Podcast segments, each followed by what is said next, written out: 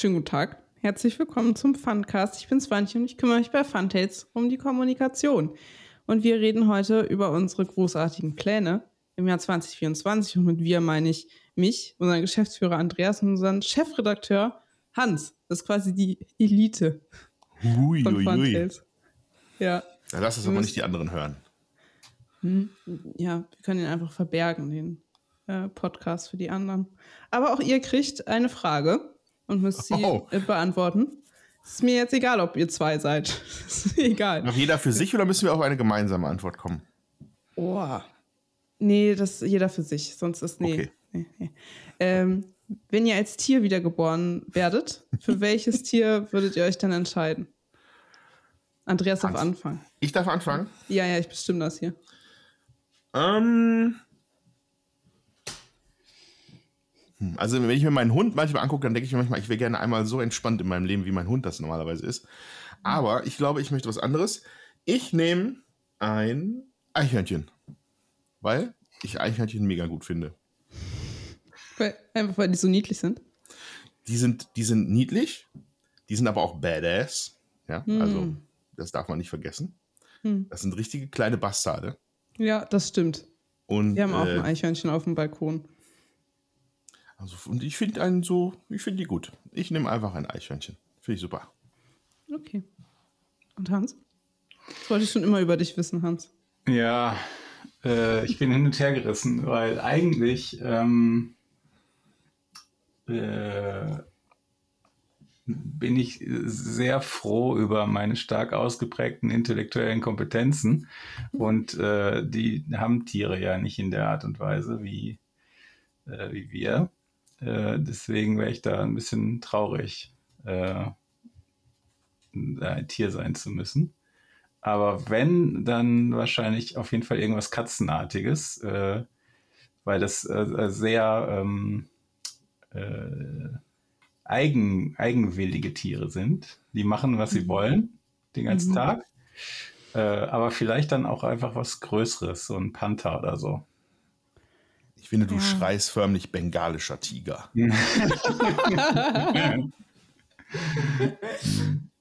Ja, Ja, ich glaube, ich also eine. Großkatze, glaube ich. Das, äh, aber natürlich dann eingesperrt, nicht eingesperrt, das wäre ja blöd. Ja, ich glaube, ich wäre auch einfach super gerne Katze, aber ich wäre gern so eine, die so gepampert wird. Ich würde gern gefüttert werden, aber dann kann man auch nicht raus, stimmt, das ist auch blöd. Hm. Ja. ja. Ich muss ja auch nicht antworten, ich mache einfach weiter. Nee, du machst einfach weiter. Ja. Ähm, so, wir wollen nämlich eigentlich ins Jahr 2024 gucken. Äh, ein Jahr, das gerade angefangen hat für die Leute, die diesen Podcast hören. Sehr aufregend. Und wir haben natürlich ist es auch an der Zeit, frohes Neues noch zu wünschen? Können wir machen, ich meine, verbrennen ja nicht davon. Frohes Neues. Auf ähm, dass das kommende Jahr mit vielen Brettspielen gefüllt sein möge. Yay! Uh.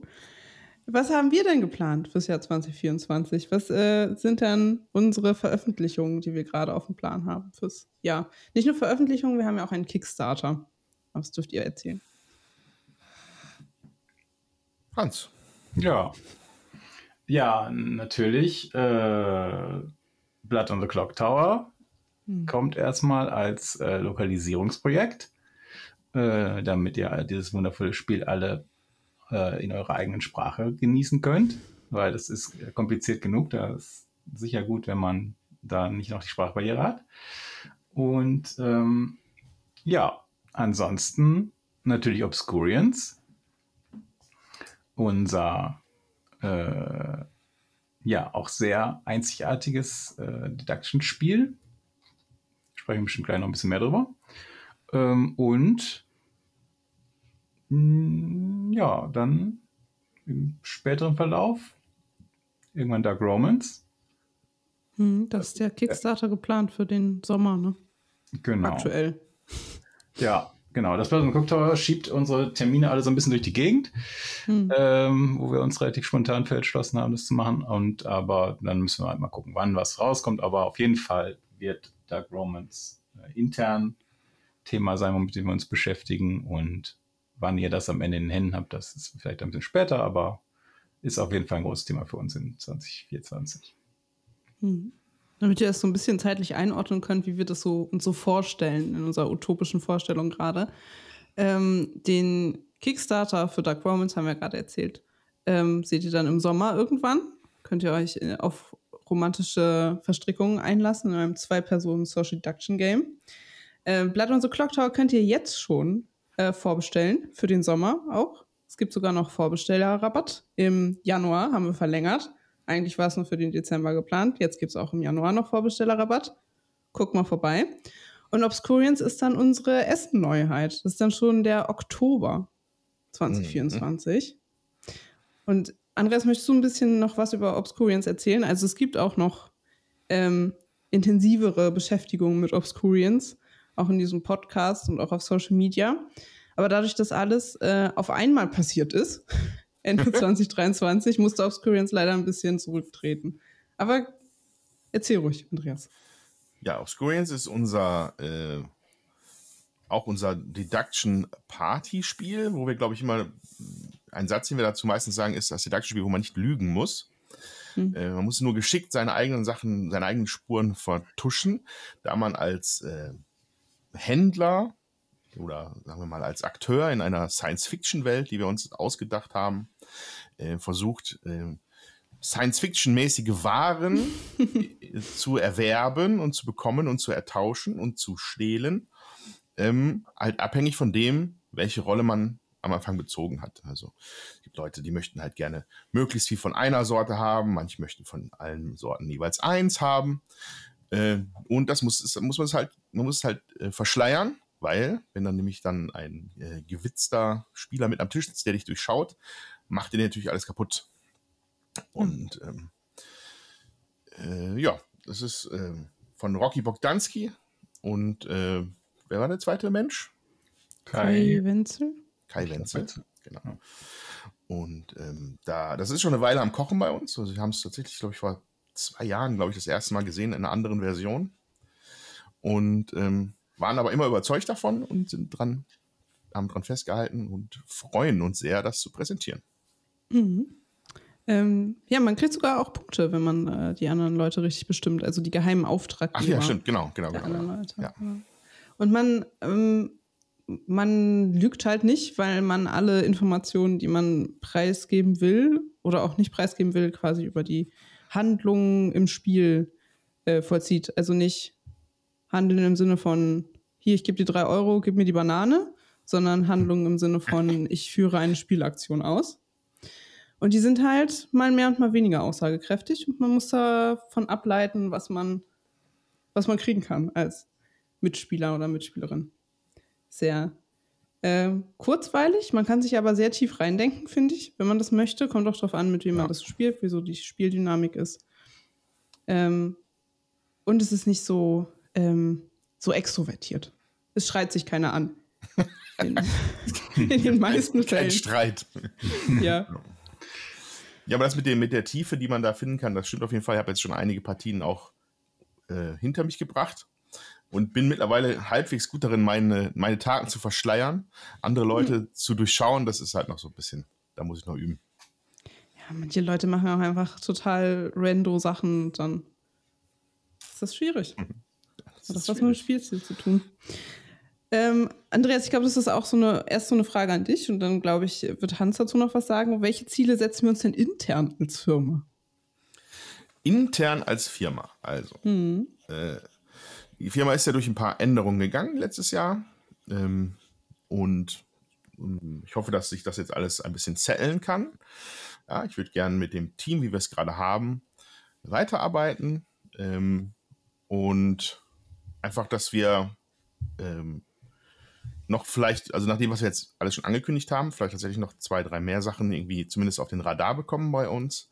Es gibt noch in, natürlich ein paar Sachen, die wir halt äh, so im Hinter, in der Hinterhand haben, zum Beispiel das äh, Glenmore Koop-Spiel, wo ja schon mal, glaube ich, auch von gesprochen worden ist hier. Da müssen wir nun mal wirklich mal vorankommen. Und ähm, aber es gibt noch bestimmt viele neue Spiele, die wir dieses Jahr entdecken werden für uns. Hm. Da freue ich mich drauf. Und grundsätzlich fände ich es gut, wenn wir dieses Jahr äh, vielleicht ein paar Sachen nochmal überdenken. Also zum Beispiel unser Auftritt in Berlin. Wir werden wieder in Berlin sein. Ähm, aber ab, ab, abgeleitet vom letzten Jahr, wo alle mega abgekämpft waren und äh, irgendwie super stressig war, weiß ich nicht, ob es die ideale Art war, in Berlin zu sein. Und da würde ich gerne nochmal ansetzen. Und einfach noch so ein paar Sachen, die sich dann, uns gibt es noch nicht so lange, aber manche Sachen haben sich trotzdem schon eingeschleift, selbst in dieser kurzen Zeit, seit 2019. Da muss man vielleicht nochmal dran gehen und gucken, ob man da noch ein bisschen was erneuern, verbessern und äh, irgendwie cooler machen kann. Und das wäre sowas, was ich auf jeden Fall intern gerne als Ziel hätte. Ja? Ein bisschen frischen Wind in die Bude. Hast du auch noch was, Hans, was du heimlich planst und uns nie erzählst? Intern in deinem Arbeitszimmer. Ja. Äh, der Witz daran, Sachen heimlich zu planen, ist dann, sie nicht öffentlich zu erzählen. Ähm, aber ja, wo gerade schon von Berlin die Rede war, äh, wir, da werden wir natürlich mit euch Blood on the Clock Tower spielen, wenn ihr in Berlin seid. Weil das sich natürlich super dafür anbietet, ähm, das Spiel kennenzulernen. Das, die BerlinCon ist ja eine äh, stark aufs Spielen fixierte Veranstaltung und äh, ja, da werden wir natürlich äh, Runden anbieten. Hm. Ähm, ja. ja. Da können, da können wir nicht versprechen, dass wir das Spiel schon für euch haben werden, aber das, das hoffen wir das natürlich. Irgendwelche Versionen, mit denen wir das dann auf jeden Fall spielen können. genau, spielen werden wir das auf jeden Fall mit euch, damit ihr seht, dass das Absolut. In meinem Kopf geht seit ein paar Tagen schon um, wie man äh, Blood on the Clock Tower auch würdig in Essen repräsentieren könnte. Also man muss den, der Stand sollte natürlich ein bisschen dafür, muss sich dafür ein bisschen ändern, ne? dass wir halt spezielle mhm. Bereiche haben, wo man halt diesen Stuhlkreis bilden kann, oder zumindest so einen Stuhlhalbkreis wenigstens, ja. Ja. Ähm, und dann, ich finde das Spiel, mh, hm, wenn man sich anguckt, wie Videos im Internet dazu gemacht worden sind, oder das Pandemonium so macht, das hat halt auch so ein gewisses Flair, wie es halt präsentiert wird. Ne? Und äh, hm. das möchte ich gerne, hier möchte ich gerne dem Spiel gerecht werden, weil es einfach wirklich so cool ist.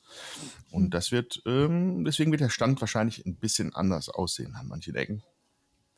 Und äh, ja, mal gucken. Wir brauchen cool. äh, Umhänge mit tiefen ähm, Kapuzen. Das ist essentiell, sonst funktioniert mhm. das alles nicht. Und alle müssen so einen, einen böse Lach Lehrgang machen. ich kann das nicht. Ich äh, höre dann, höre mich dann super hysterisch an. Aber ich lache einfach nicht. Das ist ja auch eine Art. Ja. Äh, auf der BerlinCon könnt ihr vielleicht, weiß, wissen wir noch nicht, ist ja noch lange hin, auch äh, Dark Romans ausprobieren, wenn wir dann schon so ein paar ähm, Prototypen haben. Ja. ja. Dann könnt ihr euch da hoffentlich auch schon hinsetzen. Könnt ihr euch entscheiden, ob ihr lieber dämonische Intrigen haben wollt oder romantische Querelen. Hört sich beides verlockend an. Ja, ich finde auch. Könnt auch beides haben. An ja. einem Tag. Ähm, dann, das wissen wir natürlich noch nicht, aber ich glaube, das ist so interessant, wenn wir dann irgendwann zurückblicken auf diesen Podcast. Welche Herausforderungen sehen, sehen wir, ihr, ich nicht so viel, äh, denn im Allgemeinen in der Brettspielwelt? Äh, für 2024? Und wie ist unser Plan, denen zu begegnen, wenn wir überhaupt schon einen Plan haben, denen zu begegnen? Äh, Moment, das ist hier gerade Husel. Hans kann ja schon mal loslegen. Äh, ja. äh, ja, das ist ja meist nicht so die Perspektive, die ich versuche einzunehmen. Ähm, der Blick geht ja dann mehr auf die einzelnen Spiele und so weiter und nicht auf den äh, größeren Businessbereich, wenn es nicht gerade sein muss. Und ähm, ja, also ich glaube, das, was sich da so, also für uns interessant ist, glaube ich, dass, äh, dass wir pushen äh, stark in den Social Deduction Bereich und dass das, also glaube ich, eine Entwicklung ist, die man sehen konnte, dass das äh, immer mehr Leute kennenlernen, was das überhaupt ist, Social Action Spiele und wie sich das unterscheidet von herkömmlich klassischen Brettspielen.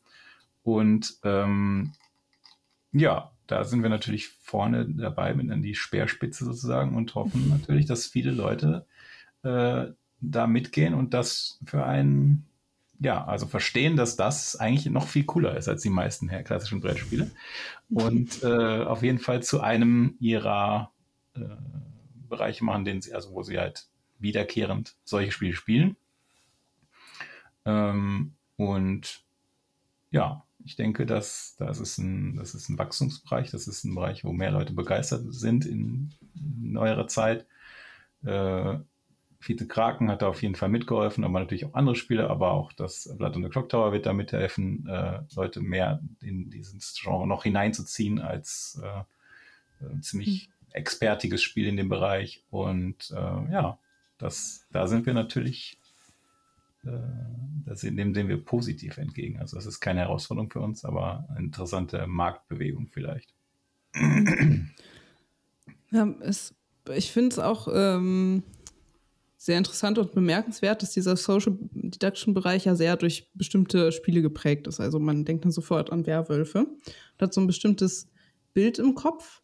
Und äh, Social Deduction, vielleicht Social ein bisschen in Klammern, ist ja eigentlich ein Genre, was so viel kann und so viel bietet und ähm, gar nicht so sehr irgendwie spielerisch erforscht ist, habe ich das Gefühl, wie andere Bereiche.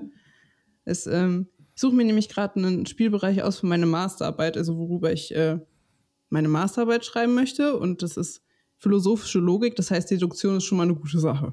Das ist natürlich eine Steilvorlage.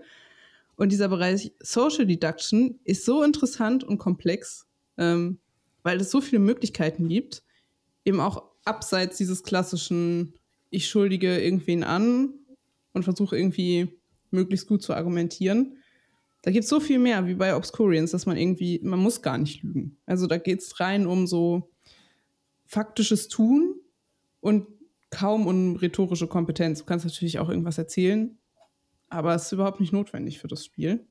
Und so, dass das mehr so erforscht wird, auch von Leuten, die es einfach spielen, ist, glaube ich, ein super, da freue ich mich drauf. In 2024 auch auf Messen, dann kann man das ja mit angucken und so. Aber das wäre wär auch interessant zu sehen, wie dann ähm, so Logikmonster wie ihr dann von Leuten mit rhetorischen Fähigkeiten halt unter Umständen verwirrt werdet. Weil du sagst, man, man braucht gar keine rhetorischen Fähigkeiten dafür. Das würde ich jetzt ja eigentlich gar nicht so unterschreiben, oder? Für Obscurians? Sie meinte jetzt. Nee, du als Social Deduction als Genre. Ne? Ach so, nee, nee. Also da gibt es natürlich total unterschiedlich, wie man da. Okay, aber das wäre auf, okay, war auf Obscurians bezogen. Dann ist es korrekt. Ja. ja. Ja, aber manchmal verwirrt mich auch, wenn Leute einfach, einfach total random irgendwas tun. Das ist ja. immer richtig wild. Ja, Wurf zwingt einen ja manchmal zu Dingen, weil man das ja, weil man einfach nicht so gut gewürfelt hat. Ne? Ja, ja, ja. Ähm, ja, aber dann vielleicht, vielleicht nochmal zurück zu den Herausforderungen. Ja. Mhm. Äh, von der Firmenseite her ähm, wird natürlich halt, was ich vorhin schon erwähnt habe, dass wir ein bisschen was aufschütteln wollen, ein bisschen entwickeln wollen, auffrischen wollen, das birgt natürlich auch Herausforderungen ja? und Risiken ja? monetärer Art. Ähm, wir haben jetzt mit Blood on the Clock Tower das erste Mal ein Lokalisierungsprojekt auf, angenommen, was natürlich auch mit Kosten verbunden ist. Und das werden wir auch im Laufe des Jahres sehen, ja? wie sich das jetzt rein rechnerisch gestaltet. Das sieht gut aus. Wir freuen uns natürlich auch mega, dass wir so ein geiles Produkt haben. Mhm. Ähm, aber Funtails bleibt auch 2024 noch ein kleiner Verlag, der halt äh, tatsächlich irgendwie auf die Zahlen gucken muss. deswegen hoffen wir mal, dass es zu keinen größeren Verwerfungen kommt. Ja. Sollte sich alles mal ein bisschen wieder einpegeln auf der Welt und dann müsste es eigentlich die Herausforderung sein, zu gestalten und nicht zu reagieren. Nur, das wäre auch schön mal für das nächste Jahr. Ja. Ich glaube das ja. Ich bin so gespannt, wie das ist, wenn wir uns das anhören äh, am Ende des Jahres. Aber wollen wir mal noch ein bisschen zu den, ähm, also nicht zu den Spielen explizit, sondern eher zu den Dingen, die ich jetzt interessant finde, weil ich bereite immer die Podcasts vor und dann ähm, lege ich immer so ein bisschen fest, worüber wir reden. Merkt man vielleicht ein bisschen. Und was ich äh, sehr interessant fand, ist so narrative Komponenten in Spielen. Also, dass man sich eine Geschichte erzählt, wie auch immer die ähm,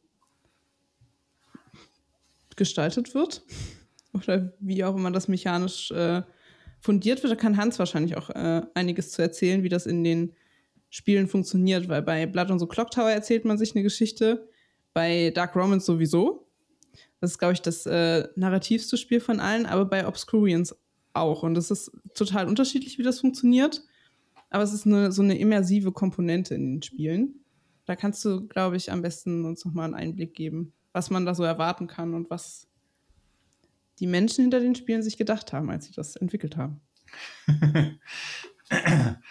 ja, ja gut, das ist natürlich ein bisschen unterschiedlich, je nach Produkt, aber ähm, äh, ja, es ist natürlich äh, super, wenn, wenn die Spiele ein, ein Thema äh, liefern, was, was die Leute halt anspricht, was die Leute hineinsaugt, äh, was die Spielregeln leichter zu verstehen macht, weil die eben dem Thema entsprechen, dass man sagt, oh ja, natürlich funktioniert das so, weil das ergibt ja Sinn, dass wir jetzt halt hier das und das gerade machen.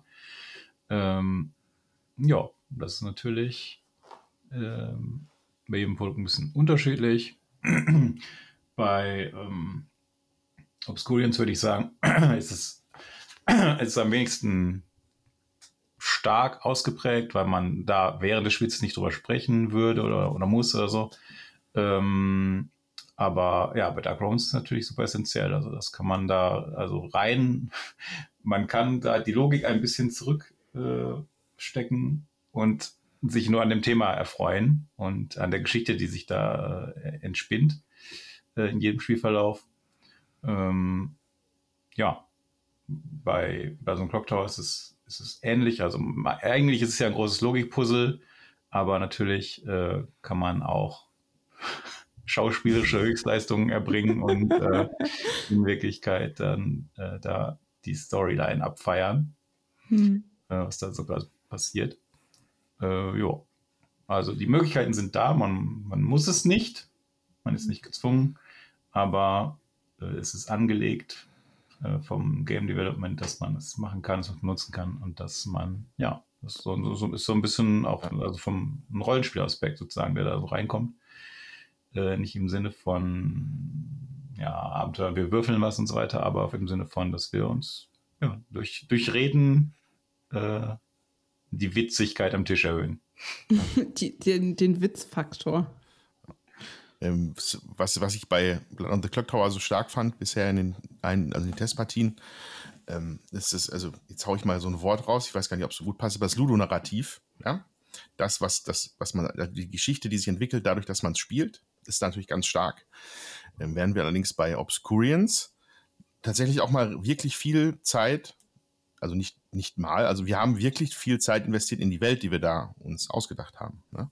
Mhm. Weil wir in eine, hoffentlich in eine euch amüsierende, finst, na nicht finstere, aber so ein bisschen shady Science-Fiction-Welt entführt, wo äh, diverse Aliens äh, auf einem Bazar handeln und traden. Und äh, wenn ihr euch die Artworks mal anguckt, ähm, da haben wir eigentlich überall versucht, so ein bisschen Story, Worldbuilding und Storytelling reinzupacken. Ja, bin mal gespannt, ob das bei euch auch draußen auch dann ankommt in der Zukunft, mhm. ähm, wenn ihr es in der Hand habt. Aber ähm, ich finde, das ist nochmal so ein anderer Teil. Ähm, das ist, war vielleicht bei Glenmore nicht so stark, also ne, damals. Das war, das war halt okay, da ist halt eine Whisky-Distille. Da ist es halt mehr so Flavor. Hier haben wir jetzt tatsächlich uns eine Welt ausgedacht. Und mhm. äh, hoffen wir, dass euch das da draußen gefällt. Hm, ich bin auch gespannt, wie das so ankommt, weil ja, bei Obscurians ist das so, als würde man eine Tür aufmachen und dann hat man einen Raum und der ist so ähm, ausgeschmückt. Mhm. Ähm, und in diesem Raum spielt man dann das Spiel und ähm, bedient die Mechaniken und hat dann hoffentlich ähm, eine Geschichte im Kopf oder die Handlungen sind halt irgendwie thematisch verortet. Im besten Fall, wenn alles gelingt. Und bei Blood on the Clock Tower ist man ja, also, wie Hans schon gesagt hat, das ist ja ein ganz großes Logikpuzzle, was man gar nicht unbedingt puzzeln muss, weil man kann es auch einfach richtig fühlen. Und dann ist man ähm, Bürger X, weiß ich nicht, die äh, Jungfrau und äh, fühlt einfach diese Rolle total und erlebt in dieser Rolle quasi diese logischen Strukturen und muss die gar nicht irgendwie als Matrix an seine Wand malen mit so Pins oder so. Man kann das auch einfach, man kann so mit dem Flow gehen und fühlt trotzdem so ein bisschen, ähm, was da knirscht, ohne dass man das total kognitiv erfassen muss. Mhm. Und bei Dark Romans ist es sowieso, da kann man auch äh, total ins Storytelling gehen und dann ist es vielleicht sogar ein bisschen egal, ob man dann verliert. Hauptsache, es war irgendwie eine lustige Geschichte. Es funktioniert auch. Aber ich bin sowieso gespannt, wie die Leute das dann spielen. Ich werde wahrscheinlich dann so creepy hinter euch stehen auf der BerlinCon und gucken, was ihr da macht, wenn ihr die Spiele spielt. Also, ich war ja gerade bei Dark Romans ähm, als zwei Personen Social Deduction Game, von denen ich nicht so viele kenne, außer Pagan. Was nicht so, ja, was so partiell irgendwie passend. Es ist ein schlechter Vergleich. Äh, aber es ist das Einzige, was mir so in den Kopf kommt. Ähm, wie sind wir überhaupt dazu gekommen? Oder ich war ja nicht dabei, wie ist ein schlechtes Wort? Ihr da in der Redaktion. Und ähm, was war so der inspirative Funke? War es ähm, das Bedürfnis, ein Zwei-Personen-Spiel zu machen im so so so Social Deduction Genre? Oder ist es einfach so entstanden? Ähm, also, äh, ja, also den, den Auslöser, der, der Funke ist ja wieder da vom, vom Christoph, Christoph Schilling. Äh, aber wir hatten, wir hatten vor, hm, vor vier Jahren oder so schon mal ähm, den Ansatz gehabt. Also wir haben, hatten da schon mal ein Projekt, was ein Zweispieler-Deduktionsspiel äh, äh, gewesen ist, äh, was unveröffentlicht geblieben ist, was aber auch schon sehr interessante Elemente hatte. Ähm, und ja, es ist natürlich ein, also ein wagemutiges Projekt. Das, äh, ja, also so, so die, das Spielgefühl, äh, was unique ist für den Social Deduction Bereich, äh, zu sagen, ach, das geht irgendwie auch mit weniger Spielern, weil das ja normalerweise eben genau nicht der Fall ist. Sagen, geht das überhaupt und dann da Experimente zu machen und dann was, was, was muss man da eigentlich jetzt machen, ähm, damit das cool wird und so weiter. Genau, also die, die Idee geistert schon länger rum. Ähm, ja, und wie das halt so ist, das, das reift dann irgendwie in den Köpfen und irgendwann äh, ja, kommt, das dann, kommt das dann wieder hoch, wenn man das nicht gepublished hat äh, wenn es denn irgendwie gute Ansätze hatte. genau, und dann, äh, ja, als der Christoph dann da mit dem neuen Ansatz um die Ecke kam, war ich natürlich sofort Feuer und Flamme und gesagt, jo, das wird was. Äh, und ja, dann haben wir dann weitergearbeitet. Hm. Und ähm, nochmal so abschließend zur deutschen Version von Blood on the Clock Tower, nur nochmal ganz kondensiert. Ähm, wie wird denn ungefähr die deutsche Version aussehen? Nur für die Leute, die vielleicht die englische Version schon kennen oder gespielt haben. Ähm, es wird zum Beispiel relativ oft gefragt, ob wir die englischen ähm, Charakterbezeichnungen beibehalten oder ob wir die irgendwie einfügen oder ob man sich die irgendwo runterladen kann oder ob die vom Himmel fallen. Magst du uns da auch noch mal ganz kurz einen Ausblick geben? Ähm, ja, äh, gut, das ähm, wir, müssen dann natürlich mit dem Ursprungsverlag äh, Rücksprache halten, äh, was die sich auch wünschen, wenn wir äh, ja wenn wir Änderungen machen oder wenn wir, ja, wenn wir ein bisschen äh, äh, uneindeutigere Entscheidungen treffen, die nicht nur einfach Übersetzungssachen sind. Ähm, deswegen möchte es jetzt nicht so hundertprozentig zusagen, was da genau passieren wird. Also ich stelle mir im Moment vor, dass wir äh, auf den Übersichtsbögen, wo die Leute dann gucken, wie die Rollen funktionieren, äh, dass wir da äh, den englischen originalen Namen der Rollen in der Charaktere in Klammern setzen.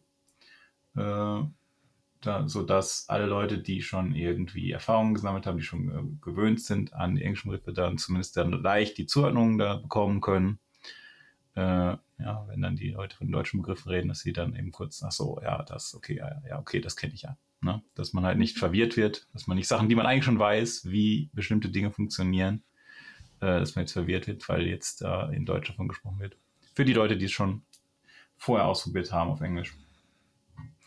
Ähm, ja, das wäre, glaube ich, so ein möglicher Fix. Aber ob das dann so stattfinden wird, das müssen wir auf jeden Fall dann, das müssen, das müssen wir schauen, ob das so geht. Ja. Ich glaube, das ist auch ein interessanter Einblick in so eine ähm, Lokalisierungsarbeit. Ich würde auch gerne noch mal eine extra Folge einfach zu Lokalisierung machen, also wie sich das unterscheidet zu so den sonstigen Sachen, die wir machen. Ähm, dass halt äh, viele Entscheidungen, die getroffen werden, dass wir uns das nicht einfach so ausdenken können, sondern ähm, dass es immer ein Austausch ist. Und ihr werdet ja dann sehen, hoffentlich, äh, wenn ihr das im Sommer ausprobiert, das Spiel, wie es dann äh, schlussendlich geworden ist und welche Sachen wir dann doch nicht gemacht haben. Und können ja dann auch nochmal eine Folge machen, wie wir es geplant haben und wie es dann doch geworden ist und so. Das ist ein sehr, ähm, nicht auffühlender Prozess, aber es, ähm, es ist keine gerade Linie. Man fährt viele Kurven. Hm. Bei so einem Spiel. Dann ist ähm, Zeit für eine Abschlussfrage, die ich mir ausgedacht habe und die ich, glaube ich, selber kaum beantworten kann. Ich habe mir da gar nicht viele Gedanken drüber gemacht.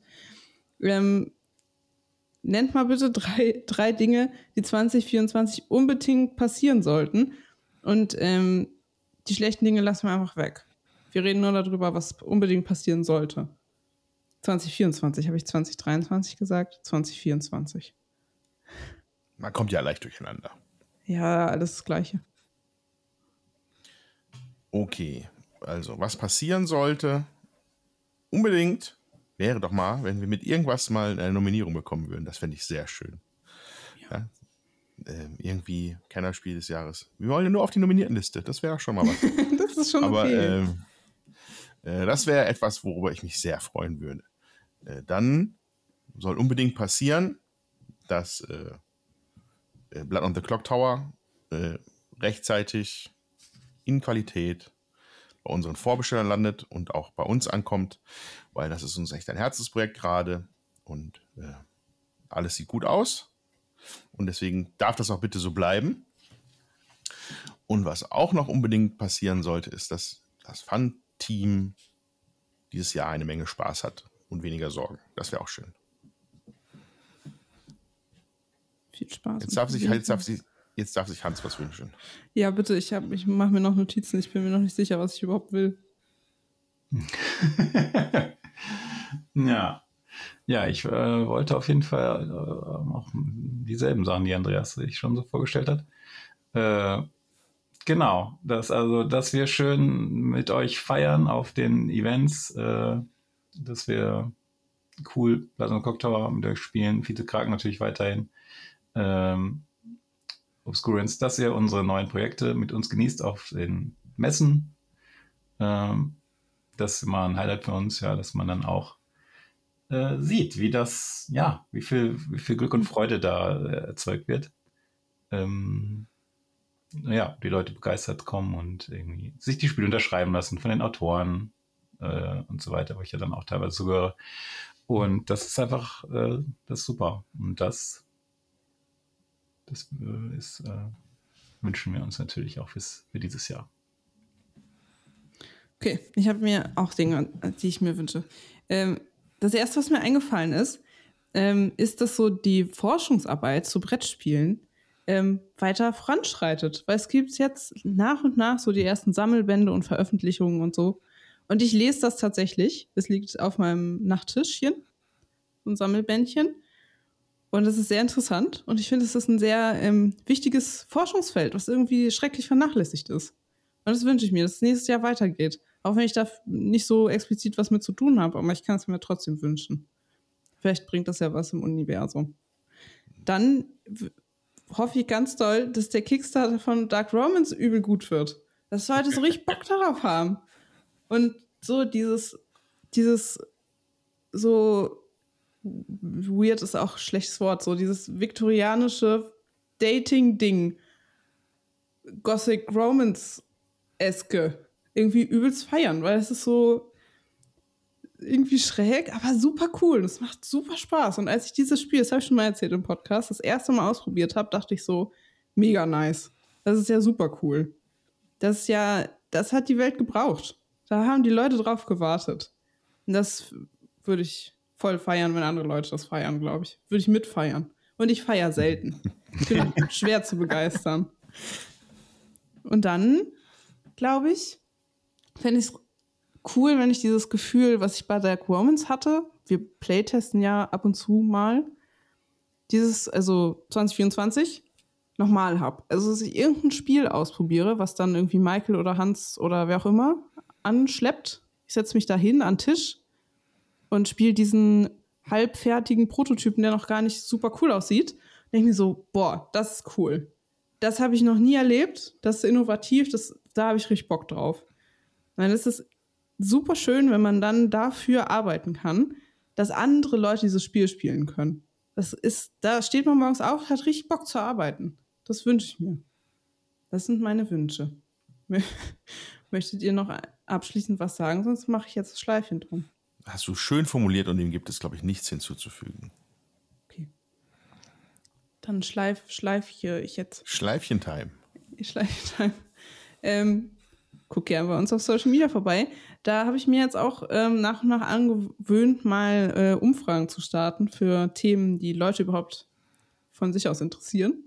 Also könnt ihr gerne mit abstimmen. Ihr könnt auch direkt äh, Feedback geben an podcast.funtails.de oder in den Kommentaren auf Social Media oder äh, auf der Plattform, auf der ihr gerade unterwegs seid. Das weiß ich ja gar nicht.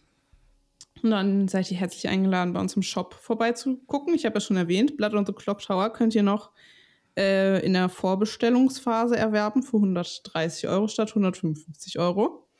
Äh, tut das gerne. Und was erzähle ich Ihnen sonst noch? Das ist was, ne? Jedes Mal also bin man, ich verwirrt. Man könnte noch darauf hinweisen, dass unsere geschätzten Zuhörer eventuell bei den Podcast-Anbietern ihrer Wahl uns ein paar Sterne dalassen könnten, vielleicht mit einem netten Review.